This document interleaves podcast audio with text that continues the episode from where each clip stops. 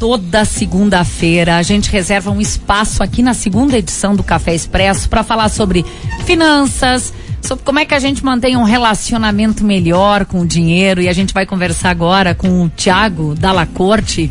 Ele é sócio, fundador e assessor de investimentos da Hasta La Vista XP Investimentos. Tiago é economista, doutor. E hoje a gente quer falar com ele sobre os riscos em aplicar, qual é a chance de eu perder todas as minhas economias. Tiago, em primeiro lugar, boa tarde, bem-vindo mais uma vez. Oi, boa tarde, Thaís. Boa tarde aos amigos ouvintes, tudo bem? Que bacana. Olha, eu quero começar a nossa conversa, Tiago, eh, antes de a gente falar propriamente nos riscos, qual a chance de alguém que aplica perder tudo? Essa é a preocupação, isso é o que passa pela cabeça de muita gente. Mas para começar, eu queria te pedir para falar sobre o perfil do investidor. Primeiro, a gente precisa saber exatamente qual é o nosso perfil, certo? Certo, certeza. É uma questão muito importante. E hoje no mercado financeiro, nenhuma instituição financeira pode distribuir produtos de investimento desalinhado de acordo com o perfil do investimento, ou seja, é, o perfil de investimento do cliente. Se o cliente ele tem um perfil conservador, ele só pode receber nas suas aplicações financeiras recomendação de produtos com baixo nível de risco, títulos públicos, CDBs né, de alguns bancos, alguns títulos de crédito privado de, de algumas empresas, emitidos por algumas empresas. É, se ele tem um risco moderado, ele já pode colocar alguns fundos dentro da carteira dele, e se ele tiver um, um perfil agressivo, aí ele pode começar a trabalhar com renda variável, sejam as ações, sejam contratos futuros de produtos agrícolas, moedas e tantos outros que existem nessa, nessa possibilidade. Agora, o importante. Pois não, Tiago, por favor, conclua. Não, o importante é que o investidor ele tenha ciência que ele sempre vai ter que equilibrar três variáveis né, de acordo com o perfil dele. Sempre que ele pensar em investimento, ele está pensando em equilibrar risco, retorno e liquidez. E nessas três variáveis, o equilíbrio dessas três variáveis que vai dar o perfil exato dele e o, e o investimento ideal para o perfil dele. Se ele quiser um investimento que baixe de baixo risco, ele vai ter que mexer então com rentabilidade e liquidez. Para conseguir uma alta rentabilidade no ativo de baixo risco, ele tem que invariavelmente acabar injeçando a liquidez. E dá para fazer isso. Você tem empresas hoje que te oferecem garantias no mercado que são conhecidas como AAA, ativos assim de elevada, né, de máxima qualidade de, de, de uh, risco de crédito, é, que te oferecem hoje taxas de juros no mercado é, que pagam quase o dobro da, da poupança convencional. Só que o prazo de resgate desses títulos ele acaba sendo maior, ele acaba sendo de 5, 6, 7, 8, 9, 10 anos. Então, dependendo do perfil do cliente, o que ele quer fazer, ele entendendo a relação entre essas três variáveis, ele, o limite é a criatividade dele, Thaís. Tá certo. Agora, uh, Tiago, pensando é, em quem quer entrar nesse mercado, mas não tem conhecimento, quais são as aplicações, os investimentos que oferecem maior risco? A gente está falando de bolsa de valores? Sim, quando a gente pensa em risco, Thaís, pegando a definição do risco, o risco é incerteza com relação ao, ao resultado futuro. Isso, definição de risco dentro do mercado financeiro. Então, nós temos na renda fixa, ela é caracterizada por quando você faz um investimento, você consegue desenhar, você consegue é, mensurar o quanto você vai ter no final da aplicação. Na renda variável, isso não é possível. Então, a renda variável, sim, ela tem um risco maior que a renda fixa, por ter toda essa disparidade né, em relação ao retorno esperado, essa dispersão em cima do retorno esperado. Então, nós não sabemos, final do ano, quanto vai estar o preço do dólar, quanto vai estar o preço da soja, quanto vai estar o preço da ação da Petrobras. São inúmeras variáveis. Depende se a Rússia vai continuar a, a invasão dela na Ucrânia, se vai invadir outro país, se o, o, a, o coronavírus ele vai sofrer mais mutações e vai né, chegar em variantes mais agressivas, sabe? Todas essas questões, é, os investidores eles não podem se proteger, eles não podem enfrentar. Então, dentro desses riscos atrelados à renda variável, tem uma parte dos riscos que o investidor tem que bater no peito e falar, bem, isso é minha responsabilidade, isso eu controlo. Esses outros eventos aleatórios eu não concordo e não são da minha responsabilidade. Então ele não pode controlar se vai ter um atentado terrorista, se vai ter outra pandemia, se vai começar outra guerra, se vai ter um desastre natural. Aí o investidor ele não pode focar nisso, mas ele tem que saber que isso eventualmente existe e os investimentos dele vão flutuar de acordo com esses eventos. Agora, o que, que ele controla? ele controla a estratégia de alocação de recursos deles. Ele pode ter, Thaís, um volume X para investimentos em renda variável e ele tem que saber que ele pode comprar é, uma ação, esperar essa ação subir e somente quando essa ação estiver subindo ele compra a segunda.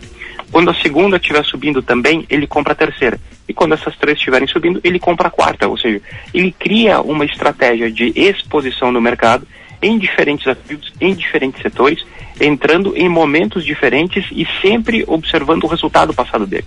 Então o que a gente vê que geralmente as histórias né, mais é, tristes acontecem quando o investidor ele separa já um volume X de investimento e quer jogar todo aquele volume no mercado sem uma estratégia definida, sem uma uma diversificação né, bem definida e, e, e sem uma diversificação temporal também definida. Então existem estratégias que são utilizadas sim para mitigar risco e algumas o investidor tem que saber que é de responsabilidade dele conseguir fazer essa escolha e outras, né, por ele estar exposto a esses eventos aleatórios no mercado, e ele tem que, que pensar sempre duas, três, quatro vezes e avaliar muito bem de tomar decisão. Agora, Tiago, ouvindo aqui a tua explicação, isso não quer dizer que todo mundo que aplica na Bolsa de Valores perde em algum momento, certo? Certo, daí se você observar o comportamento da bolsa ao longo do tempo, a maioria das ações, né, ela acaba passando por esses momentos de crise e recuperando. Então, até o, a pandemia, se nós pegarmos assim as últimas crises mais grandes, estouro da bolha de tecnologia nos anos 2000, é, crise imobiliária em 2008, a crise fiscal brasileira em 2016, a paralisação dos caminhoneiros ali em 2018 e a pandemia em, em 2020, o mercado sempre se recuperou desses, desses, desses momentos ruins. Até esse da pandemia nós estamos nesse processo de recuperação. Então, dependendo dos ativos e das empresas que os, que os investidores têm na carteira, essa recuperação pode ser mais rápida, pode ser uma recuperação em V ou mais lenta, dependendo do setor. A grande pergunta que o investidor ele precisa fazer é, é em renda variável, é imaginar como vai estar o mercado daqui 5, 10, 15, 20 anos, então é um exercício de é, futurologia, e entender se a empresa que ele tem em carteira tem espaço para crescimento de receita e lucro nesse período todo. É, a relação é, a pergunta é relativamente simples, aí, né? Quais são as empresas que mais vão crescer nos próximos anos? E se nós entendermos esses cenários e comprarmos as empresas hoje e tivermos uma boa gestão de risco, conseguir ler o balanço dela, conseguir ler o, se o produto dela é competitivo ou não, saber quem são as pessoas que estão por trás da companhia e tanto outros itens de verificação que nós fizemos aqui, o investidor ele pode ter sim uma, uma boa vantagem em ter um pouco do seu capital alocado em renda variável, claro, desde que esse seja o seu perfil. Tiago, só para a gente fechar aqui, a gente entendeu o que, que, é risco, a gente entendeu o risco que implica ao investir na Bolsa de Valores. Agora, para aquela pessoa que está nos acompanhando nesse momento e está pensando assim, eu não quero correr nenhum tipo de risco, mas eu quero ganhar dinheiro. É, quem se encaixa no perfil conservador ou moderado, esse, a grosso modo, não perde dinheiro, certo? é, Thaís, é muito difícil que aconteça uma destruição de, de um capital, do patrimônio do cliente, se ele adotar uma postura mais conservadora. A questão é que nós sempre podemos olhar para o lado, né, para os nossos irmãos, para os argentinos, e entender o que aconteceu na economia deles e saber que se o Brasil decidir optar por alguns caminhos fiscais, nós em algum momento podemos nos encontrar na situação dele. Ou seja, se tudo for muito mal conduzido, nós podemos chegar naquela situação. E o título mais seguro, de acordo com a literatura que nós temos hoje para o investidor, é o título público. Porque o governo ele não tem risco de, de crédito na, no seguinte sentido que ele pode imprimir dinheiro para resgatar os seus títulos. Só que se isso for feito com muita, é, de uma forma muito é, é corriqueira, vai jogar muito dinheiro no mercado e isso vai gerar um, um processo inflacionário muito forte. Então nós já vimos a Argentina dar calotes nos títulos públicos, que na teoria seriam os títulos mais seguros, os bancos passarem por problemas de liquidez e empresas né, que estão ligadas ao mercado internacional, que geram muito caixa em, em, no mercado de exportação, beneficiarem desse cenário todo. Ou seja, o governo deixou de pagar, o banco deixou de pagar e empresas é, continuaram pagando muito bem. Então, se no Brasil nós fizermos um recorte, por exemplo, pegar historicamente Petrobras, ela passou por várias crises e continua de pé. Vale, várias crises e continua de pé. E poderíamos fazer esse recorte para outras empresas. É, nesse mesmo momento, o Brasil, lá em 85, entre 85 e 87, deu moratória nos títulos públicos. Os bancos também, vários bancos deixaram de existir nesse período. Então, não necessariamente o, você pegar esses, eh, esse investimento mais conservador e colocar na mão dos títulos que são mais conhecidos, quer dizer que você está sendo mais seguro. O investidor ele precisa entender que hoje empresas eh, de capital aberto podem ser acessadas pelo investidor não somente com renda variável, mas também com renda fixa. E isso vai trazer para ele uma, uma rentabilidade maior que a renda fixa tradicional e, em muitos casos, também é uma segurança por elas estarem dentro de uma conjuntura internacional de, de negócios. Elas não dependem só mais do desempenho da economia brasileira, elas passam a depender também do crescimento global. Isso diversifica o risco do investidor. Então, tá, assim, ó, é muito difícil né, que o investidor perca dinheiro com renda fixa.